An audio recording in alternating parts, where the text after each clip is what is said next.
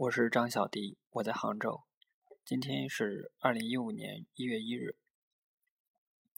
今天我醒来很早，然后醒来以后又开始刷社交网络。我想，我可能是需要一些存在感吧。但是其实我觉得一个人又并不需要那么多存在感。然后我就看着照进房间的阳光，抽了一根烟，起床洗了个澡。然后骑着自行车去南松峪街听许志远的讲座。走到南松峪街的时候，许志远讲座已经开始了，然后我又没有票，就进不去，就在门口待着，等着看看能不能进去旁听，就挺无奈的。然后我就开始想办法，我就去找那个主办方。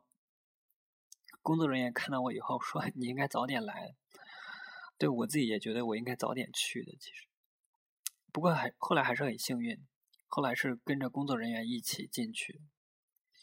然后关于许志远的讲座，其实我想说的有三点。第一点是你是谁？前几天在看一个国外的片子，我觉得在国外的电影里面有好多非常有意思的对话。然后前两天在看那个片子，它里面就是两个人在在说，他说。他说：“嗯，你是谁？”然后他就说了自己的名字，然后他又问了一句：“他说 Who are you？” 怎么说这么难听？嗯，就是说名字可能只是你的一个称呼，但是你又是谁呢？徐志远又是谁呢？大概是从一一年的时候开始听徐徐志远的一些讲座、一些访谈。我我一直觉得说许志远其实是一个非常话非常多、非常唠叨的一个人。然后今天听节目的时候，我还在想，我说许志远会不会是一个，就是西方的一些一些书籍、一些作品、西方的思想堆积起来的一个一个躯体？但是这么这么说太过分了啊！其实那些情感，对祖国的情感，那些对外界所做出的反应，都是许志远的。但是我觉得你是谁是一个非常值得去去长时间思考的一个问题。然后第二点是抛开民族性，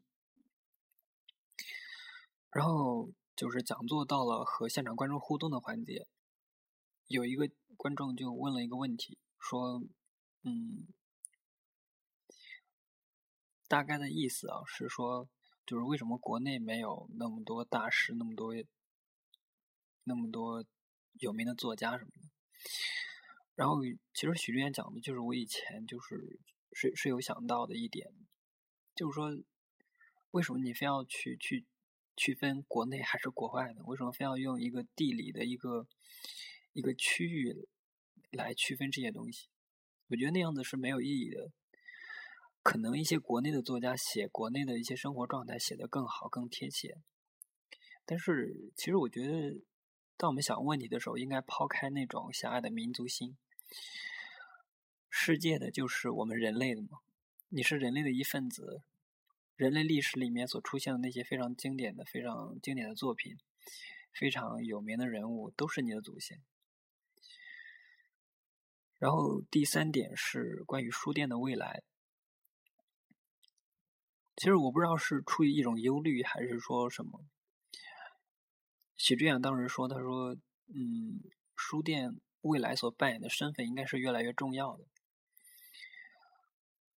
其实我觉得，可能现在没有那么多人看书，但是我觉得书店是一个不会消失的一个一个地方。